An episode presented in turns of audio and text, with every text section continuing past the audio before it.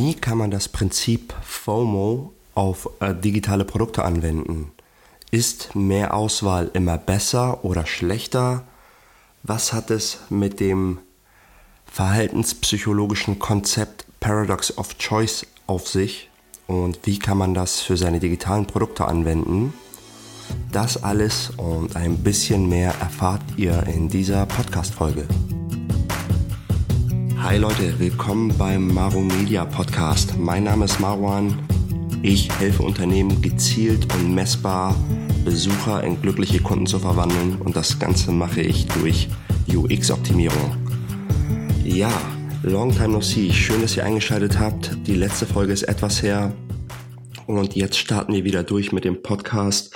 Und heute geht es rund um das Thema Paradox of Choice ähm, ein Konzept aus der Verhaltenspsychologie. Und ähm, bevor ich jetzt in die Hard Facts gehe, erzähle ich selber mal ein Beispiel, ein persönliches Erlebnis, was mir aufgefallen ist. Und als ich dann vom Konzept intensiver äh, gelesen habe, ist mir richtig klar und bewusst geworden, wie ich das äh, selbst erlebt habe. Und zwar habe ich im letzten Jahr für einen meiner Kunden in Holland Change Management Maßnahmen vorgenommen und war dort beratend tätig. Und ähm, am Ende eines Arbeitstages war ich dann auf dem Nachhauseweg, bevor ich mich aufgemacht habe, dachte ich, hey, warum gehst du nicht in den holländischen Supermarkt Jumbo und deckst dich mit äh, Groceries, also mit ja mit einem Einkauf für zu Hause ein. Ich mag es immer in ausländischen Supermärkten einzukaufen und zu schauen, was sie für Produkte haben, die wir in Deutschland nicht haben. Und ähm, habe das dann gemacht und ähm, bin halt in den Supermarkt rein. Das war so ein bisschen das Äquivalent Jumbo hieß, heißt der Supermarkt und das ist so ein bisschen das Äquivalent zu Kaufland in Deutschland, würde ich sagen. Jedenfalls, ähm, was kauft man in Holland? Richtig, Käse. Ähm, ich hatte das so im Hinterkopf und dachte, boah, ich möchte ein richtig, richtig gutes Stück Käse mit nach Hause nehmen. Und ähm, ging auf die Käsetheke zu und das erste, was ich empfunden habe, war pff, total overwhelmed gewesen. So viel Käsearten, so viel Käsesorten. Und auf den ersten Blick dachte ich, wow, krass. Und bin dann reingegangen und ähm, habe mir alle Käsevariationen angeschaut. Ich habe mir die Packung angeschaut. Ich habe die Packung umgedreht, die Nährwerte angeschaut, geguckt, was ist da eigentlich drinne. Und also das, was wir jetzt hier aus der Käsetheke kennen, times 10. Und ich spreche von guten Käsetheken. Allein die Käseabteilung war wie ein kleiner Supermarkt für sich. Und es gab gefühlt jede Sorte, jede Käsesorte, die man kennt, nochmal 20-fach mit jeweils eigenen Kräutern und unterschiedlichen Arten und, und, und. Ähm, man merkt, also es sei angemerkt, dass das nach einem langen Arbeitstag von mir war, nachdem ich 10, 11 Stunden im Büro war, habe ich dann noch diesen Einkauf getätigt. Eine halbe Stunde später, 40 Minuten später war ich am Auto, habe die Sachen eingeladen und kein Käse war dabei.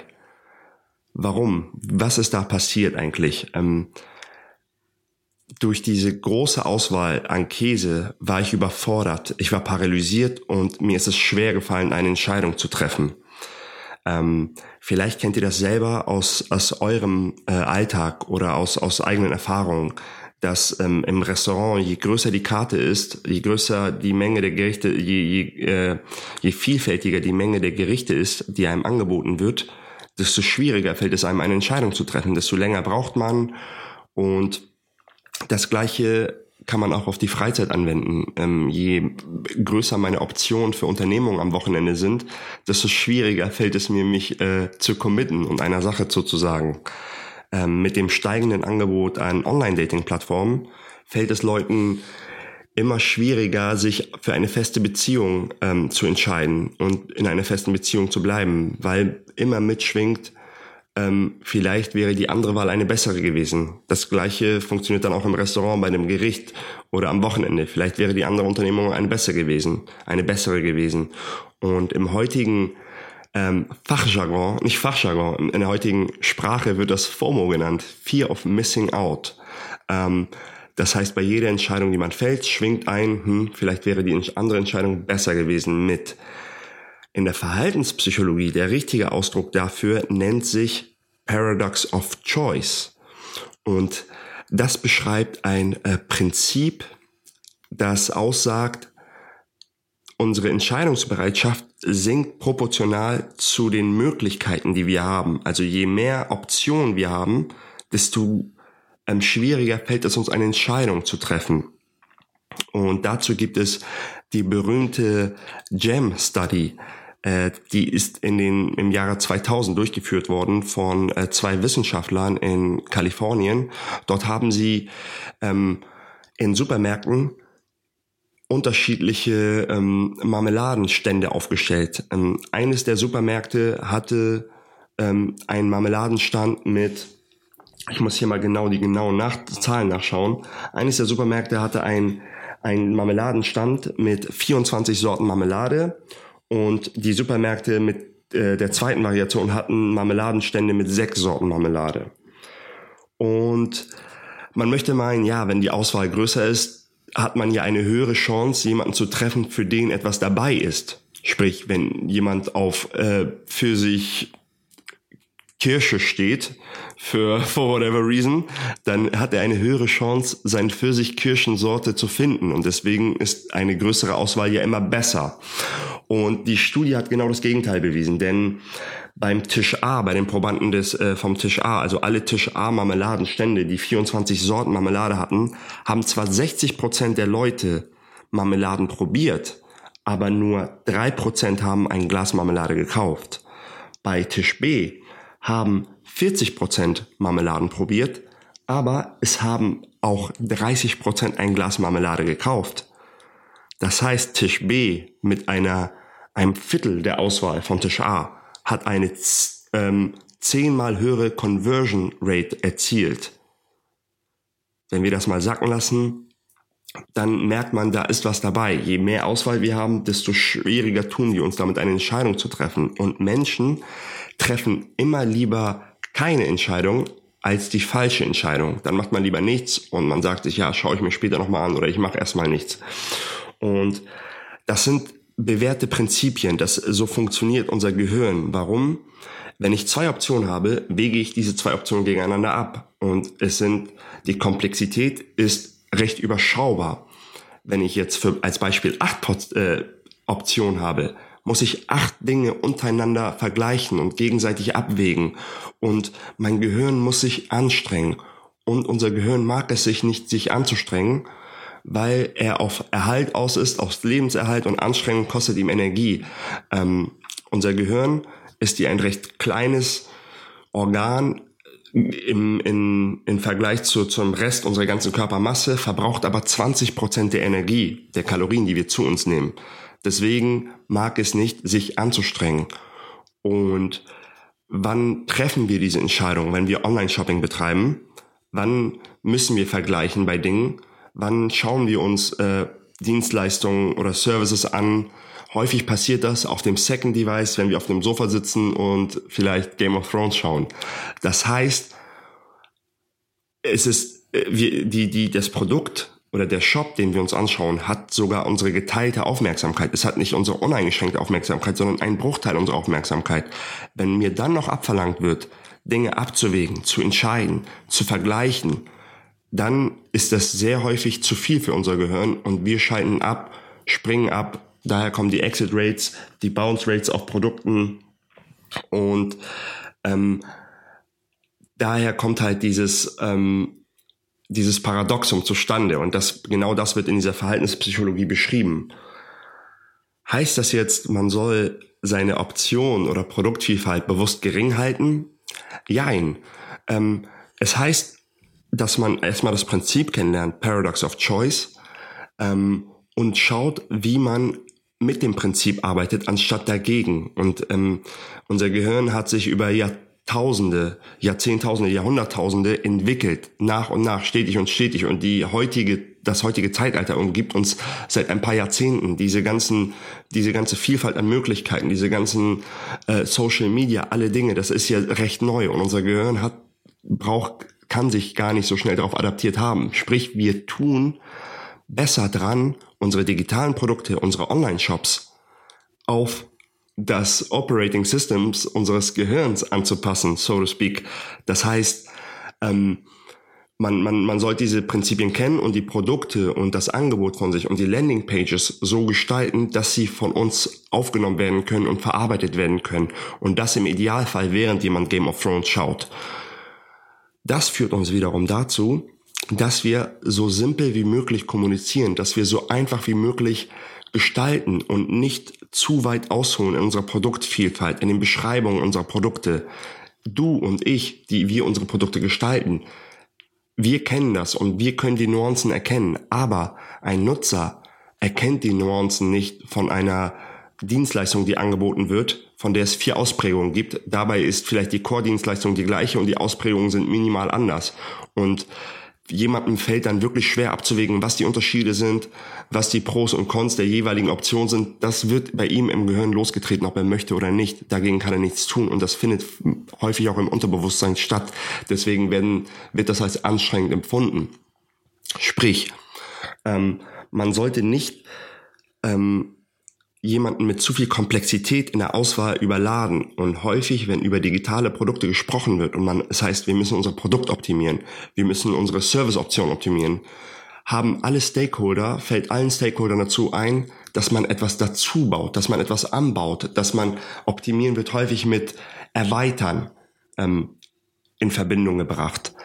Aber optimieren kann auch sehr häufig mit Entfernen zu tun haben, dass man sagt, okay, was kreiert unnötigen Rausch, was kreiert unnötige Ablenkung, wie können wir unser Produkt ähm, so optimieren, dass es klarer und, und präziser kommuniziert.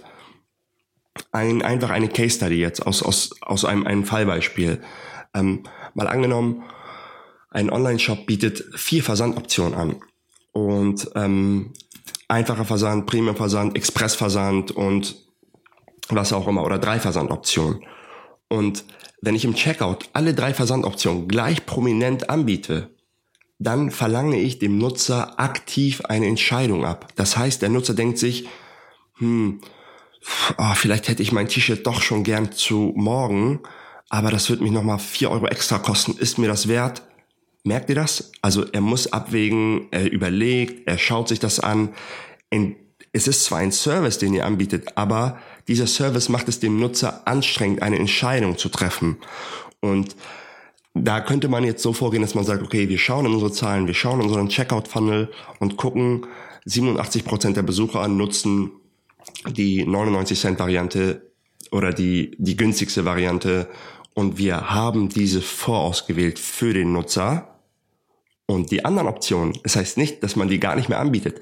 Die anderen Optionen können über einen Link versteckt sein, welches ein Dropdown-Link ist.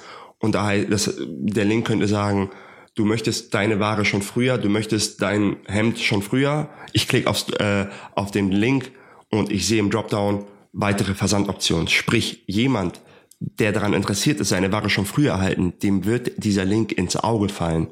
Und jemand, der nicht daran interessiert ist, und dem wir auch nicht überladen möchten mit zusätzlicher Anstrengung, der wird diesen Link einfach überfliegen. Und noch ein weiteres Beispiel aus dem Checkout. Wenn jemand den ersten Step des Checkouts betritt, fragen ganz viele Shops danach, möchtest du als Gast weiter äh, fortfahren, möchtest du ein Kundenkonto anlegen oder hast du bereits ein Kundenkonto? Also der Kunde muss eine Entscheidung fällen, um irgendwie weiterzukommen. Und das ist so vergrault man sich vieles. Und dann kommt noch dazu, dass häufig Leute ein, ein, ein Benefit anbieten, wenn man sich registriert als Kunde. Wenn du dich jetzt als Kunde registrierst, kriegst du zehn Prozent auf deinen jetzigen Warenkorb. Oder dann kriegst du äh, täglich das und das und das und das. Ähm, sprich, ich, der als Gast jetzt gekauft hätte, stehe vor der Entscheidung, kaufe ich als Gast? Shit, wenn ich als Gast kaufe, lasse ich mir diese Chance gerade entgehen. Aber diese Chance von den 10% Rabatt bekomme ich nur, wenn ich mich registriere. Und ich bin schon bei 63 anderen Sachen registriert und möchte mich jetzt nicht registrieren. Puh, merkt ihr, wieder Anstrengung, Entscheidung treffen, Entscheidung finden. Wie könnte man hier das Problem lösen? Das heißt nicht, dass ihr ähm, Kunden, die sich registrieren, ähm, Angebote verwerten. Nein, warum kann nicht automatisch schon der Checkout-Prozess losgetreten werden und der Default-Zustand, wenn jemand nicht eingeloggt ist, ist als Gast. Er füllt alles aus, er gibt alle Sachen ein, nicht überladen, nicht zu viele Entscheidungen abnehmen und am, im letzten Step wird gefragt, hey, hast du Lust, ein Konto anzulegen? Du hast deine ganzen Daten schon eingegeben, wir brauchen nur noch ein Passwort von dir und wenn du jetzt ein Konto anlegst, kriegst du noch 10% Rabatt. Das ist dann viel einfacher und diese Entscheidung ist, hat eine höhere Chance, ähm, genommen zu werden, weil der Kunde schon bereits investiert hat, seine Daten schon eingegeben hat und er verbindet das nicht mit so viel Aufwand und Vergleichen und hin und her. Ähm, genau. Also, ich hoffe, ich konnte euch das Prinzip The Paradox of Choice ein bisschen näher bringen und wie man den Bogen spannt, um das, sage ich mal, auf seine digitalen Produkte anzuwenden. Die Key Takeaways hier wären, versuche den Auswahlprozess für deine Produkte oder deine Dienstleistungen so simpel wie möglich zu gestalten.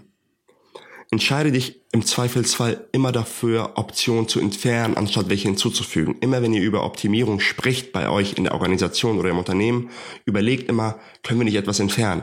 Nervt nicht etwas den Kunden? Ähm, können wir nicht vorher etwas wegnehmen, bevor wir was dazu bauen und die Komplexität damit erhöhen? Die entfernte Option das heißt nicht, dass ihr euch von Serviceoptionen trennen müsst. Ihr könnt diese immer noch kommunizieren. Nur sollten diese nicht gleich laut schreien wie die meist präferierte Version eurer Kunden. Da wieder das Versandkostenbeispiel. Bei Dienstleistungen, da ist es häufig ein bisschen komplexer. Bei Dienstleistungen, die minimale Unterschiede anbieten, mal angenommen, jemand bietet an, ähm, ich weiß nicht, fällt mir gerade ein Beispiel ein. Jemand bietet ähm, keine Ahnung, bei Dienstleistungen, jemand bietet ähm, unterschiedliche Servicepakete an und die Servicepakete sind auf äh, digital, das eine ist nur auf Online-Shops und das andere ist nur für Apps.